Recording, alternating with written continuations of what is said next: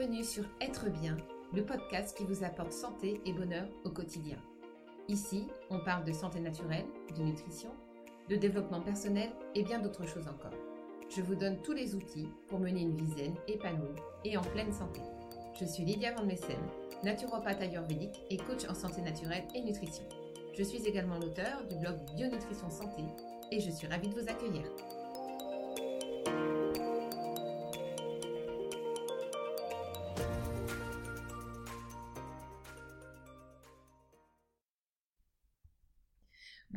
Toutes et à tous et bienvenue dans ce nouvel épisode du podcast Être bien. Je suis ravie de vous retrouver euh, comme toujours. Aujourd'hui, je voulais aborder avec vous cette idée reçue qui circule sur l'alimentation. Euh, c'est le genre d'idée reçue qui me fait euh, littéralement bondir quand je les entends. et je voulais du coup éclaircir un petit peu avec vous voilà, certaines de ces idées reçues pour que vous ayez euh, une vision un peu plus claire et un peu plus approfondie euh, de, l'alimentation. Alors ces idées reçues vont, ces idées vont à l'encontre de ce que beaucoup de nutritionnistes ont pu dire. Euh, moi, elles sont le fruit de ce que j'ai expérimenté par moi-même, de ce que j'ai expérimenté avec mes clientes et, et aussi de ce que j'ai appris tout simplement en naturopathie et en ayurveda. Et euh, vraiment, c'est finalement, euh, c'est finalement un mode de fonctionnement qui est beaucoup plus proche des besoins réels du corps et qui est beaucoup plus proche en fait de, de l'écoute du corps et des ressentis qu'on peut avoir. Donc c'est parti avec la première idée reçue. Le petit déjeuner est le repas le plus important de la journée. Alors vous connaissez l'adage euh, manger comme un roi le matin, comme un prince le midi et comme un mendiant le soir. Eh bien, c'est faux. En tout cas, c'est pas forcément vrai pour tout le monde. Euh, on a chacun un mode de fonctionnement différent. Euh, alors en fait, dans petit déjeuner, si on décompose vraiment le mot, on a petit et on a déjeuner. Le déjeuner, c'est le fait de casser le jeûne de la nuit. Vous avez dormi pendant 8 euh, heures, euh, vous avez fini votre repas peut-être 2 heures avant d'aller vous coucher. Donc on va dire que ça fait à peu près 10 heures que vous n'avez rien dans le ventre. Euh, et le petit déjeuner, il est là en fait pour casser le jeûne de la nuit. Par contre, il faut vraiment se rendre compte que le corps, pendant près de 10 heures, euh, il n'a rien eu à manger, il était plongé, dans la torpeur du sommeil et il a besoin de se réveiller en douceur. Donc, si vous lui assénez un gros petit déjeuner d'entrée de jeu comme ça, euh, ça va être compliqué pour lui de redémarrer la machine en mode puissance 10. En Ayurveda, par exemple, quand on se lève le matin, la première chose qu'on va faire, ça va déjà de boire de l'eau chaude qui va permettre en fait de redémarrer la machine et de préparer en fait euh, les organes de la digestion à faire leur travail pour les repas à venir. Et dans petit déjeuner, on a le mot petit. Donc, ça veut bien dire ce que ça veut dire.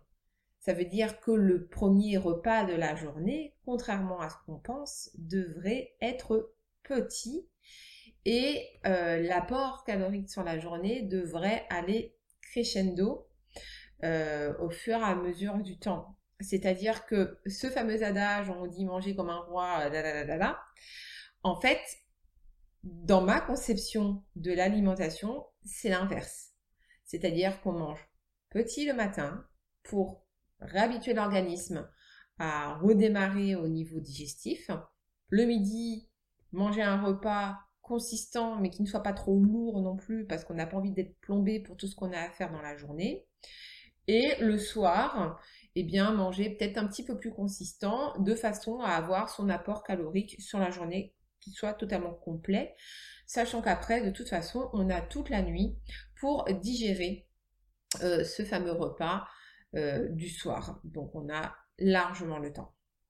Donc voilà, donc cette idée de démarrer avec un gros petit-déj, pour moi, c'est totalement insensé. Ça va à l'encontre des besoins du corps. Alors après, il y a des personnes effectivement qui ont très faim le matin et qui ont besoin de beaucoup manger dès le matin. Il n'y a pas non plus euh, péril en la demeure, c'est un mode de fonctionnement qui est différent. Maintenant, je pense qu'on a vraiment tous des besoins différents et un mode de fonctionnement différent. Et ça, on le voit vraiment euh, typiquement avec l'Ayurveda. En Ayurveda, une personne de type Vata, par exemple, très souvent ne va pas avoir faim le matin. Euh, l'appétit Vata est très fluctuant au cours de la journée et très souvent les personnes Vata n'ont pas faim le matin. Une personne Pitta, en revanche, euh, qui a un appétit fort, qui a un, feu digestif très fort, lui va avoir tendance à devoir manger beaucoup dès le matin parce que c'est son mode de fonctionnement et encore une fois, un Pitta n'a aucun problème au niveau digestif. Donc de toute façon, quelle que soit la quantité qu'il mange, ça va être brûlé et dans les trois heures qui suivent, il va à nouveau avoir faim. Donc ça dépend vraiment des personnes. Et une personne pita qui va manger beaucoup le matin, ça ne va pas m'étonner plus que ça. Donc euh, vraiment, euh, l'idée c'est comme toujours d'être à l'écoute de son corps, à l'écoute de ses ressentis. Mais il n'y a pas de règle vraiment en la demeure.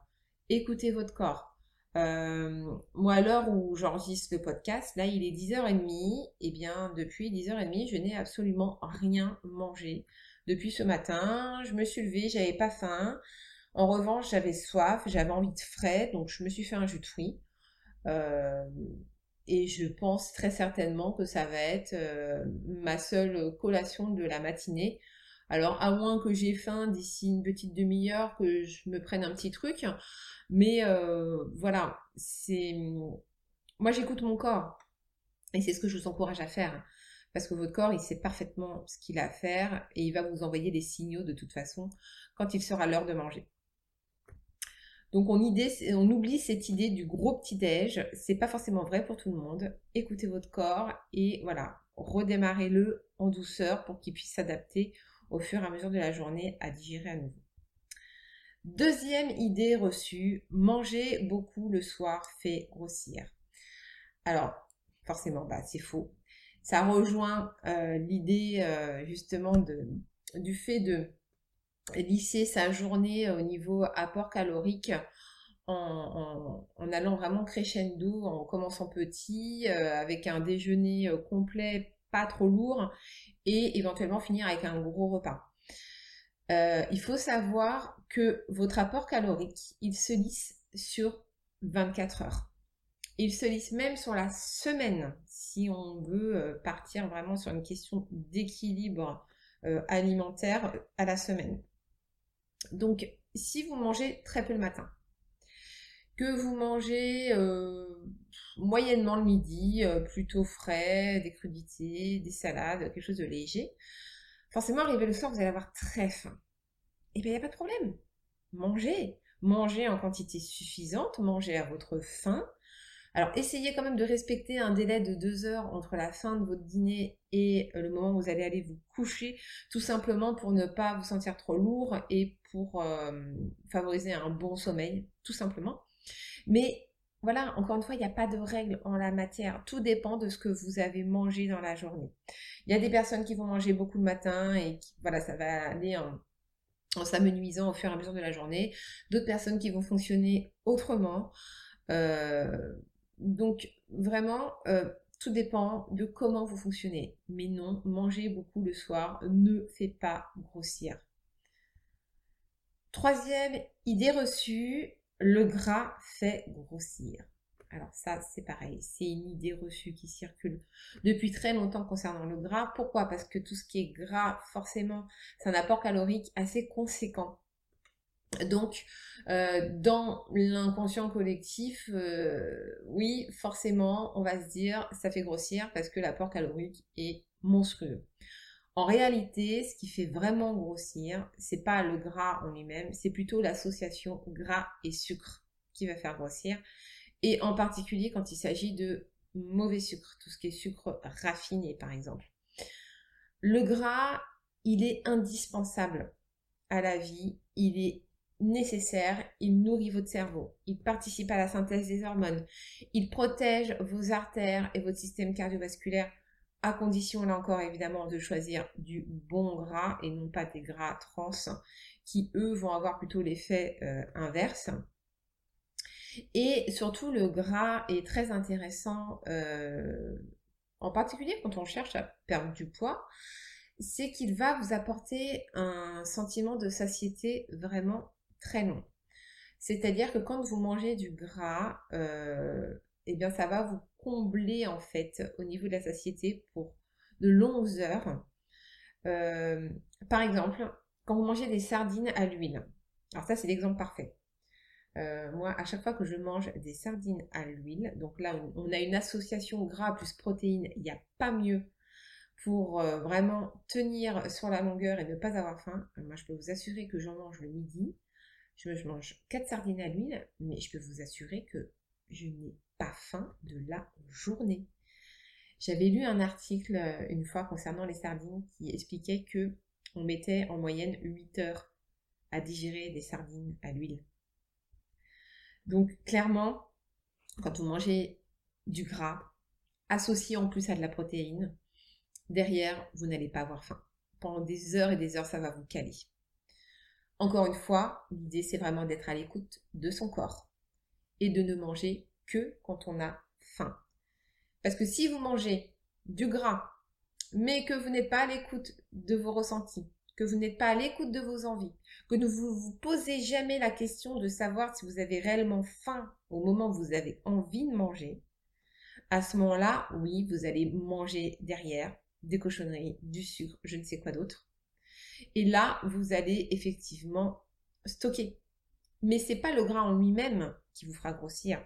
C'est simplement le fait que vous n'avez pas été à l'écoute réelle de vos besoins et que du coup vous allez stocker inutilement. C'est ça en fait qui va vous faire grossir. Quatrième idée reçue, les féculents font grossir. Alors là encore, c'est une idée reçue, c'est faux. Les féculents ne font pas grossir. Les féculents sont nécessaires à l'équilibre nutritionnel. Ils vous apportent eux aussi la satiété. Ils vous apportent des fibres qui sont indispensables au bon fonctionnement du transit. Euh, votre corps, il a besoin de se vider. Il a besoin de sortir les poubelles. OK? Donc, euh, pour ça, il a besoin de fibres, il a besoin de végétaux pour... Euh, pour avoir un apport en fibres végétales suffisante. Il a besoin de féculents qui eux aussi vont apporter des fibres. Alors évidemment, au niveau des féculents, on va plutôt choisir des féculents de préférence sans gluten. On peut manger un peu de blé hein, de temps en temps si on n'y est pas intolérant. Il n'y a pas de problème. Mais voilà, essayez vraiment de varier les sources alimentaires, de choisir à ce moment-là des blés anciens ou des céréales anciennes euh, sous leur forme complète ou intégrale où vous allez avoir beaucoup plus de fibres. Ça va être beaucoup mieux en fait d'un point de vue nutritionnel pour vous, même en termes de vitamines, de minéraux. Vous en avoir beaucoup plus dans les aliments complets ou intégraux, intégral. Je je sais pas trop comment dire. Moi, vous avez compris l'idée. Euh, et puis la deuxième, euh, la deuxième chose concernant les féculents, c'est de contrôler la quantité évidemment, essayez de ne pas euh, manger euh, une trop grosse euh, plâtrée de pâtes, par exemple, et toujours d'équilibrer. Hein.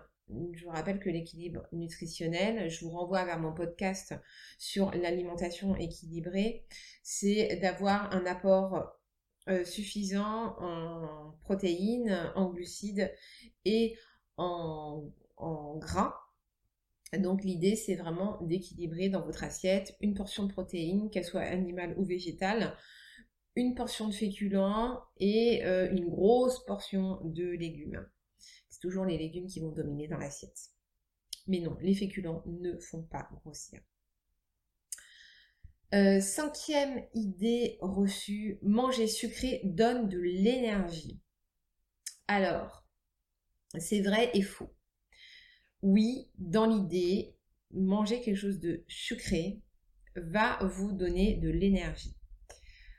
En fait, euh, tout dépend de comment vous allez utiliser cette énergie. Imaginons par exemple, vous allez faire une grosse séance de sport. Euh, le fait de manger très sucré, ça va vous donner un shoot d'énergie qui va permettre d'envoyer une bonne dose de sucre à vos muscles pour qu'ils puissent fonctionner au top et que vous soyez bien dans votre séance. Donc à ce moment-là, le fait de manger sucré, effectivement, va, va vous procurer de l'énergie au niveau musculaire et va vous permettre de bien tenir pendant toute votre séance. Et ça va être bénéfique. En revanche, si vous mangez sucré, euh, parce que vous avez un coup de barre, vous avez envie de vous donner un coup d'énergie, alors vous allez manger sucré. Le problème, c'est que si vous mangez trop sucré d'un coup, vous allez provoquer euh, une hyperglycémie avec une grosse décharge d'insuline Derrière va s'en suivre une hypoglycémie réactionnelle qui va vous provoquer à nouveau une envie de sucre. Une envie de sucre, une envie de manger, et c'est comme ça que vous stockez. Donc là, le fait de manger sucré va plutôt être néfaste, euh, comme il est de toute façon très néfaste de manger très sucré sur un repas.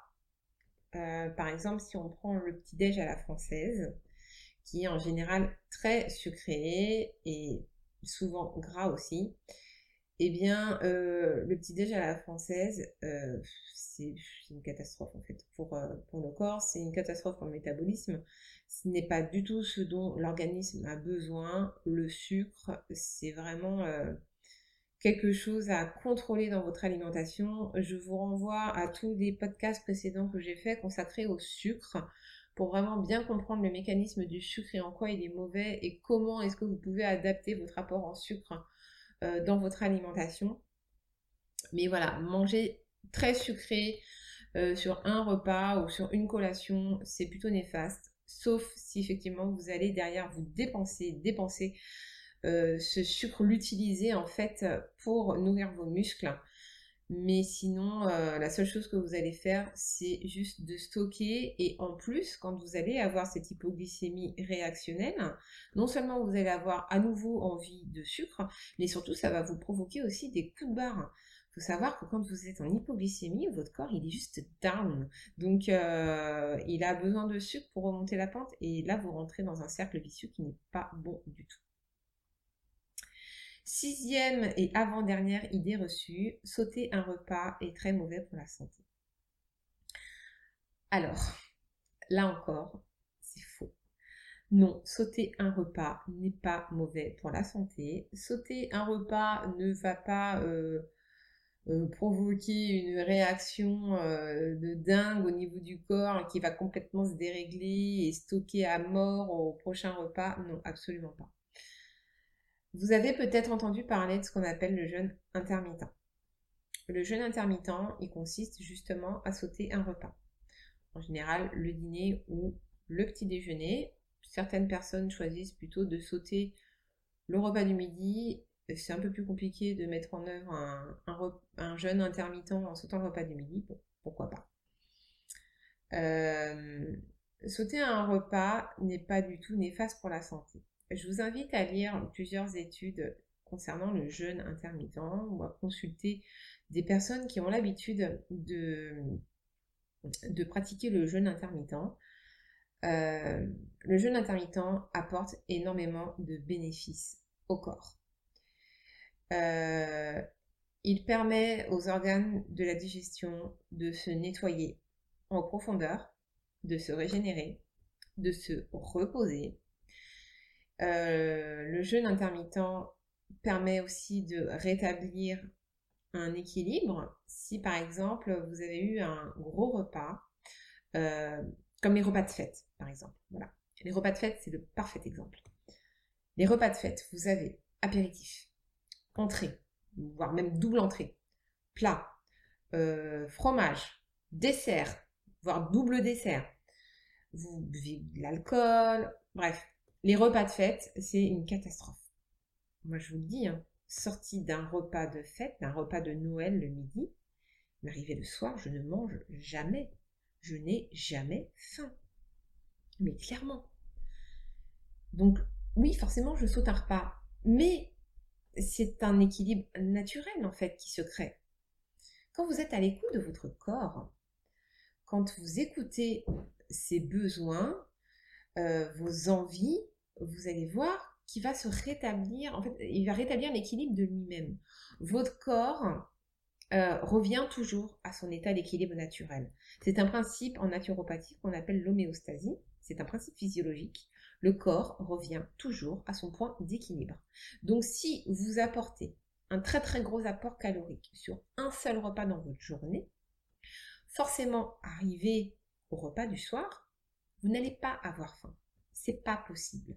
Ou alors, même si vous avez une petite faim qui pointe le bout de son nez sur la fin de soirée, en général, ça va être des envies de frais, des envies de verre, des envies de quelque chose de léger qui va en fait aider euh, votre estomac à pouvoir digérer tout ce qu'il a dû ingurgiter dans la journée. Mais clairement, vous n'allez pas manger un repas classique, on va dire, quand vous avez eu un repas monstrueux dans la journée. C'est pas possible. C'est que là, vous n'êtes pas à l'écoute de votre corps, que c'est de la gourmandise ou parce que vous répondez à un dictat sociétal qui dit qu'il faut absolument euh, manger parce que c'est l'heure de manger, ou alors tout simplement parce que vous avez entendu qu'il ne faut surtout pas sauter un repas. Non, c'est faux. Écoutez votre corps. Votre corps, il est hyper bien foutu. Il sait exactement ce qu'il a à faire. Donc écoutez votre corps quand vous faites un énorme repas sur la journée. Arrivez le soir si vous n'avez pas faim, c'est normal. Donc ne mangez pas, écoutez-le et sautez le repas. Ça ne va pas provoquer une catastrophe intersidérale, vous n'allez pas restocker derrière. L'apport calorique, il se fait sur 24 heures, voire sur une semaine entière. Donc n'ayez pas peur de sauter un repas. Le jeûne intermittent apporte énormément de bienfaits. Il y a des personnes qui en ont fait carrément leur mode de vie. Et ça leur va très bien comme ça. Après, tout dépend des personnes. Euh, moi-même, j'ai pratiqué le jeûne intermittent pendant trois mois. Euh, j'avais envie, voilà, plus dans un souci de nettoyer mon corps, de le détoxifier, de le régénérer. Et euh, c'était une période en plus où j'avais beaucoup de problèmes au niveau digestif et j'arrivais plus à m'en sortir. il n'y avait plus rien qui passait, j'avais l'estomac qui était très surchargé et je n'arrivais plus rien à digérer. Donc j'ai mis en place le jeûne intermittent. Ça a eu beaucoup, beaucoup d'effets positifs euh, au niveau, euh, au niveau, bah, au niveau digestif, tout simplement. C'est-à-dire que je n'avais plus mal au ventre, je digérais super bien, je pouvais manger des quantités assez conséquentes au repas euh, sans me sentir lourde derrière et tout passait très très bien. Donc d'un point de vue digestif, c'était vraiment le pied. simplement, j'ai arrêté au bout de trois mois euh, parce qu'étant de profil Vata, euh, sauter un repas c'est un peu compliqué. Il n'y a que pour les profils Vata vraiment où c'est un peu plus compliqué de sauter un repas. Euh, parce que les profils Vata ou un profil digestif qui est assez compliqué. La digestion chez les Vata c'est toujours très très compliqué et en général quand on mange de gros repas ça va être voilà ça va être difficile derrière de pouvoir tout bien digérer donc c'est pour ça qu'on préconise plutôt au Vata euh, de ne pas sauter de repas ou alors de faire des petits repas, plusieurs petits repas sur la journée s'il faut, pour faciliter en fait le travail au niveau digestif. Euh, il est vrai que moi, arrivé au bout de trois mois, euh, j'ai eu envie en fait de reprendre mes trois repas principaux, on va dire, de la journée. Et surtout, c'est que au niveau apport calorique, euh, comme je ne mangeais pas le matin, il m'arrivait quelquefois d'avoir faim malgré tout. Et j'avais tendance un petit peu à me venger sur les deux autres repas et à manger finalement plus que de raison. Donc au final, euh, moi le jeûne intermittent sur moi, il a plutôt eu un effet rebond dans le sens où j'ai eu tendance à prendre du poids. Alors j'ai eu tendance à prendre du poids, je pense, non seulement parce que je maîtrisais mal euh, l'apport calorique, et c'est aussi surtout que comme j'ai régénéré euh, mes organes au niveau de la digestion, euh, eh bien mon intestin en fait s'est naturellement réparé, on va dire, et du coup je pense que je fixais beaucoup mieux les nutriments. En fait, les Vata, ils ont un problème au niveau digestif, c'est que souvent ils ça peut arriver très souvent euh, qu'ils souffrent de dysbiose intestinale ou voilà, qu'ils aient des intestins euh, poreux. Et du coup, ils ont tendance en fait à ne pas fixer les nutriments. Et c'est pour ça que souvent les Vata ne prennent pas de poids. C'est tout simplement qu'on ne fixe pas les nutriments, qu'on a souvent des problèmes de carence et qu'on a une constitution plutôt fragile. C'est un problème en fait euh, lié au fait qu'on ne fixe pas les nutriments. Donc on peut manger beaucoup, beaucoup, beaucoup et ne pas prendre de poids. Dès le moment où vous réparez votre intestin, en faisant un jeûne intermittent par exemple, vos intestins vont se réparer, ils vont colmater les trous, ce qui est plutôt positif. Mais du coup, comme vous allez à nouveau fixer les nutriments, eh bien vous allez prendre du poids. Alors ça va pas être une prise de poids massive, hein. ça va être l'histoire de 3-4 kilos peut-être, qui finalement ne se voit même pas euh, au niveau physique, parce que les Vata sont plutôt d'un profil euh, maigrelet, donc euh, c'est plutôt positif pour eux de prendre du poids. Sauf que quand vous avez été Vata pendant hum, près de 40 ans de votre vie, que vous avez toujours eu un profil très fin, le fait de prendre d'un seul coup comme ça beaucoup de kilos, bah, ça fait un peu peur. Moi, c'est un peu ce qui m'est arrivé. C'est que j'ai une physionomie à laquelle je suis habituée. Et le fait de prendre je sais plus, j'avais dû prendre 3 kilos, je crois. 3 kilos en 3 mois. Le fait de prendre 3 kilos d'un coup comme ça, bah, ça fait bizarre. On n'y est pas habitué. Et ça fait un petit peu peur parce qu'on se dit, oulala, mais ça va jamais s'arrêter en fait cette prise de poids. Donc, euh, voilà. C'est pour ça que j'ai stoppé le jeûne intermittent. Maintenant, il m'arrive très régulièrement de sauter des repas euh, quand j'ai trop mangé, par exemple, ou tout simplement quand euh, quand je me sens pas bien, si je suis malade par exemple et que j'ai pas faim, bah, je vais pas manger. Quand j'ai la gastro, évidemment, je ne mange jamais quand j'ai la gastro. J'attends clairement que ça passe et que l'appétit revienne de lui-même. Euh, et euh, oui, ça peut m'arriver aussi si par exemple j'ai une crise de migraine, bah, je vais avoir tendance à ne pas manger, tout simplement, parce que je préfère laisser mon corps se réparer. Voilà, donc non, sauter un repas n'est pas du tout mauvais pour la santé. Il y a des personnes qui ont fait du jeûne intermittent un mode de vie, ça leur va très bien. Il y a même des personnes qui ont perdu énormément de poids, qui étaient en surpoids massif, qui ont perdu énormément de poids grâce au jeûne intermittent. Et moi, c'est quelque chose que je recommande en particulier au profil CAFA en Ayurveda, qui ont tendance souvent à beaucoup grignoter, à manger beaucoup de sucre, à ne plus être raccord avec leurs sensations et qui ont euh, des bonnes réserves qui leur permettent de tenir longtemps avec le jeûne intermittent. Donc en général, le jeûne intermittent sur les profils CAFA est très bénéfique puisqu'il va leur permettre vraiment de perdre beaucoup de poids. Voilà, donc sauter un repas n'est pas du tout mauvais pour la santé. Encore une fois, tout est une question de ressenti, d'envie, de besoin. Donc écoutez votre corps et il vous dira euh, ce que vous avez à faire. Et j'en termine avec la dernière idée reçue il faut boire au minimum un litre et demi d'eau par jour. Alors ça encore, c'est faux. C'est une idée reçue. Vous n'avez pas forcément besoin de boire un litre cinq d'eau par jour minimum. En fait, euh, tout est une question de nourriture à côté. Si par exemple vous avez l'habitude de manger beaucoup de végétaux, de fruits, de légumes qui sont naturellement riches en eau, eh bien vous allez déjà apporter de l'eau à votre corps par le biais de l'alimentation. Donc vous n'allez pas forcément avoir besoin de boire un litre 5 à côté. Vous allez boire beaucoup moins pour, on va dire, compenser l'apport hydrique dont vous avez besoin. Et puis alors il y a une autre chose aussi, c'est que votre corps, comme je dis toujours, il est super bien foutu. C'est une machine de perfection. Et il a créé euh, des signaux d'alarme qui vous permettent de savoir quand vous avez faim et quand vous avez soif. Et quand vous avez soif, ça veut dire qu'il est temps pour vous de boire. C'est tout. En fait, vous n'avez qu'une chose à faire, c'est écouter votre corps. Je redis toujours la même chose, mais c'est la base en fait. C'est la base de la base. Écouter son corps, écouter son corps, écouter son corps. On n'écoute pas son corps. On est rempli de croyances limitantes. On est rempli de dictates euh, sociétaux. On est rempli d'idées reçues. Écoutez votre corps. Il sait parfaitement ce qu'il a à faire. Quand vous aurez soif, vous inquiétez pas, vous allez le sentir et vous aurez envie de boire et vous allez boire. Votre corps sait parfaitement ce qu'il a à faire.